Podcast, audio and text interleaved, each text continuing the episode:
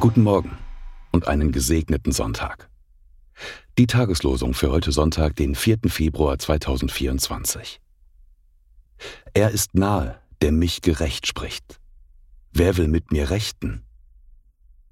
Jesaja 50, Vers 8. Jesus sagte zu ihr, Frau, wo sind sie?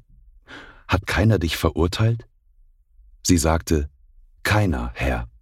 Da sprach Jesus, Auch ich verurteile dich nicht. Geh und sündige von jetzt an nicht mehr. Johannes 8, Verse 10 und 11. Am heutigen zweiten Sonntag vor der Passionszeit lesen wir in Hebräer 3, Vers 15. Heute, wenn ihr seine Stimme hört, so verstockt eure Herzen nicht. Die Losungen werden herausgegeben von der Evangelischen Brüderunität Brüder.